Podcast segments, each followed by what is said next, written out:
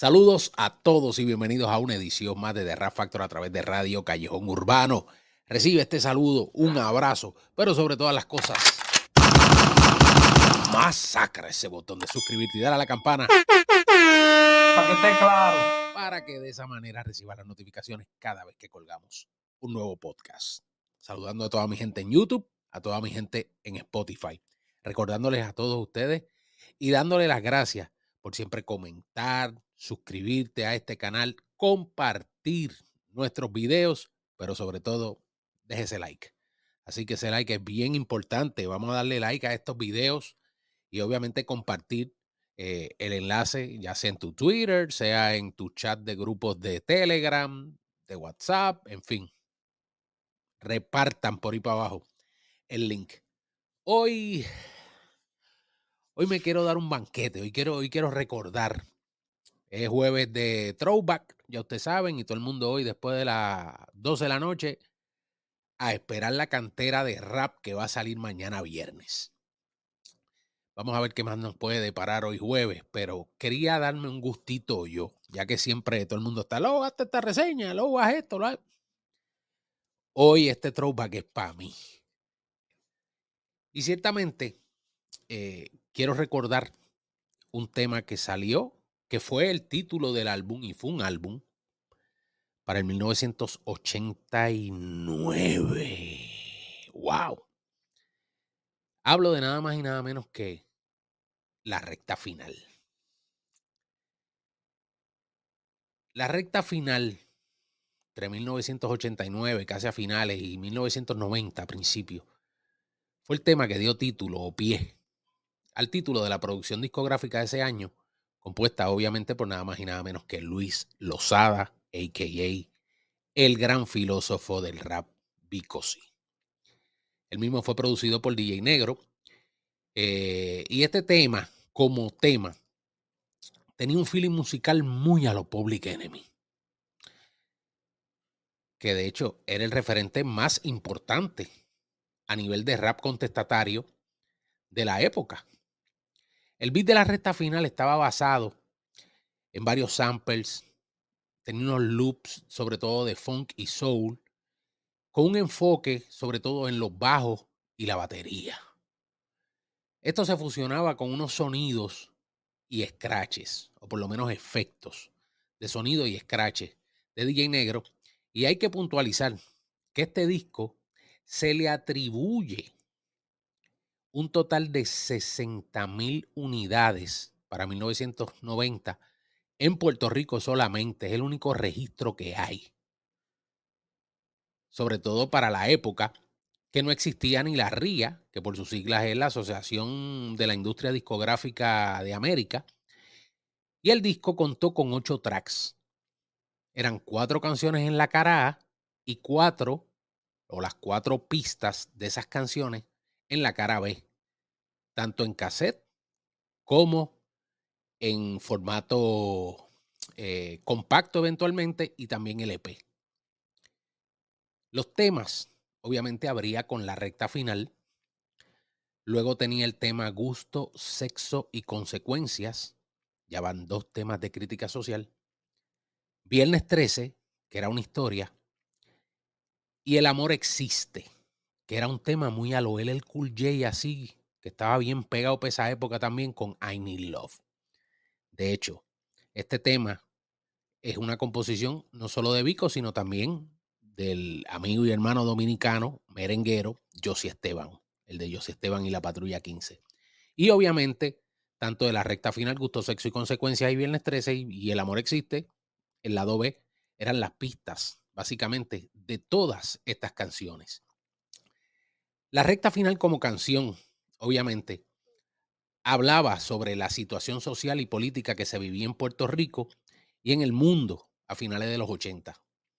A través de su mensaje, Vico sí intenta recrear conciencia sobre la violencia, la corrupción y las injusticias que vivía el país y sobre todo otros también lugares en Latinoamérica y el mundo, el globo en general. En el primer verso de esta canción, Vico hace una introducción al mensaje, obviamente, de la canción, presentando el concepto de la recta final.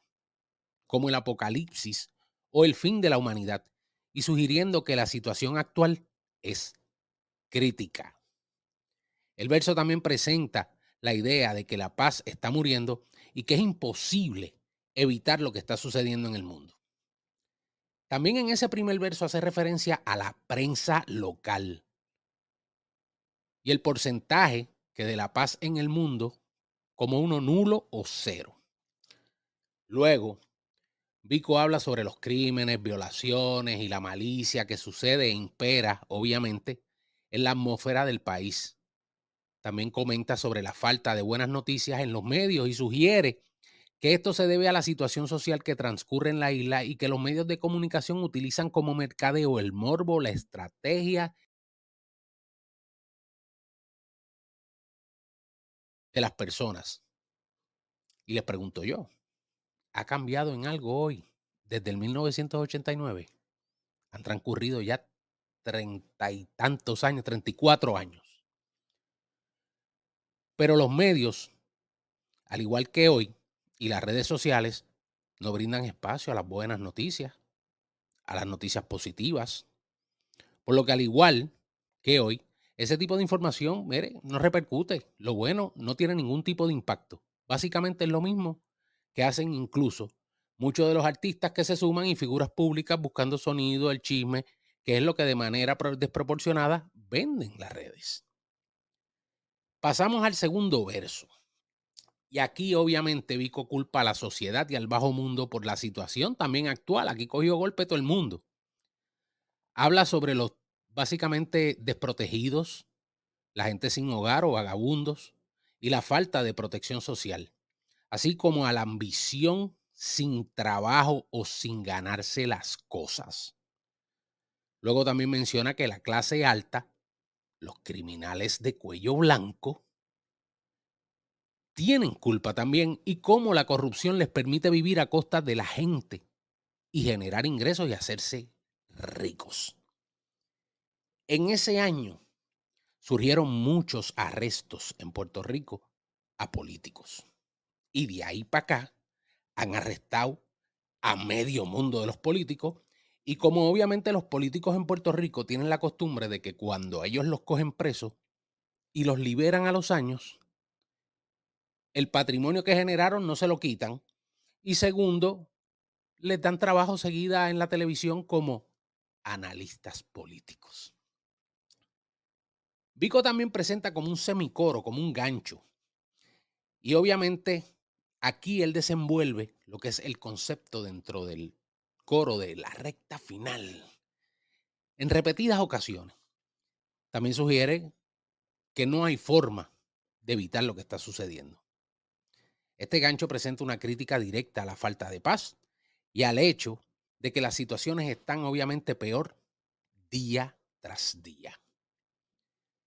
En ese mismo segundo verso, Vico habla sobre la violencia que se vive en la isla y cómo los guapos, estos tipos, ya ustedes saben, los jaquetones de barrio que se creen valientes, quieren controlar los sectores, dice Vico. Hablando de los barrios. Habla de cómo los conflictos se resuelven a menudo mediante la violencia y cómo la ley del asesinato permite a los criminales vivir sin consecuencias.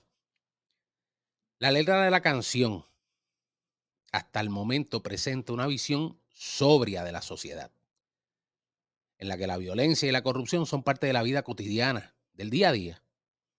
A través de su mensaje, Vico intenta crear conciencia y estimular a la reflexión sobre la situación que se vive, haciendo un llamado a la responsabilidad social y a la toma de consecuencias en general. Este tema tiene un mensaje muy poderoso y se sintió muy profundo, que aún hoy, más que nunca, tiene una gran relevancia y un gran impacto en el contexto social y político del mundo que nos rodea. Diría yo. Pico sí predijo esto antes que los Simpsons. Vamos al cierre del tercer verso porque este es de los más chulos. En este verso la canción es bien interesante. Este se centra obviamente en la droga como una plaga mundial. Un mal de sangre que ha causado la pérdida de vidas. Entiéndanse que Vicosí pasó en carne propia todas estas cosas, sobre todo su conflicto eh, con sustancias. Él las pinta como hermosas de momento. El verso es una crítica contundente a los efectos destructivos de las drogas en la vida de las personas, tanto como para el distribuidor como para el consumidor. Y así también como su impacto en la sociedad en general. El verso se refiere específicamente a la droga como química extra peligrosa. O sea, te está hablando también y te mete básicamente dentro de ese símil. La, la, perdón, dentro de esa metáfora química extra peligrosa, como, como básicamente se elabora. La heroína, la cocaína, que era lo que imperaba básicamente en ese momento. Y cómo esta acapara a las personas y se esparce como una plaga mundial. Él usa esa palabra extra peligrosa, implicando que la droga o estas sustancias van más allá de ser simplemente algo de riesgo. Y también sugiere que, pues, obviamente, añadiéndole la palabra peligrosa, es debido a su capacidad para causar un daño extremo a la salud y a la vida no solo del que la consume, sino también de los que los rodean. Este verso sugiere que la droga es algo que el diablo disfruta.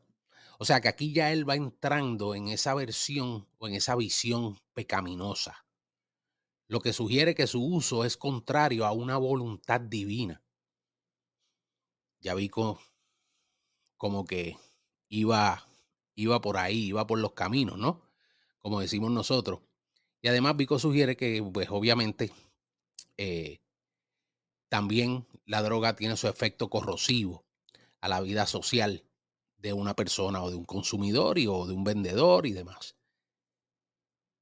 También cuenta la historia de este individuo que cae en la droga y eventualmente murió debido a ello. Esta historia sirve básicamente como una advertencia, ¿no? Para el que la escucha, de los peligros del consumo de estas sustancias y cómo puede tener efectos devastadores en la vida de las personas. Y me es curioso porque hoy en día básicamente eh, en lo que es esta era, esta época, todo ha, se han cambiado los roles. Entonces todo es básicamente hoy en día Pali, Lin. Cada vez que usted ve que mencionan un número, la 318, la 2014, la 270, ya usted sabe, eso son saná, que se esto, eso es lo otro.